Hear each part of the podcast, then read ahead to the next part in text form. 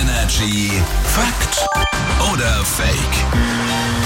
Next round würde ich sagen. Patrick aus den News ist hier. Schönen guten Morgen. Ding, ding, ding, guten Morgen. Gibt eine Aussage mit euch überlegen, was stimmt die oder nicht? Je teurer die Hochzeit, umso länger hält die Ehe. Ja, Äh, natürlich. nur, nur wenn man unfassbar viel Geld füreinander ausgibt, nur dann liebt man sich doch wirklich.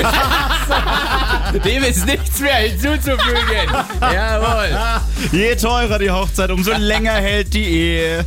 Fake. Ob deine Ironie hier rübergekommen ist, ich weiß es nicht. Wer hätte das gedacht? Geld spielt tatsächlich keine Rolle. Es kommt natürlich auf das Paar selbst an. Ja, also ist man sich generell einig in der Beziehung oder auch mal bereit, einen Kompromiss einzugehen, dann sagen ExpertInnen, dann wird natürlich auch die Ehe länger halten. Kompromisse kann man auch kaufen. Ui.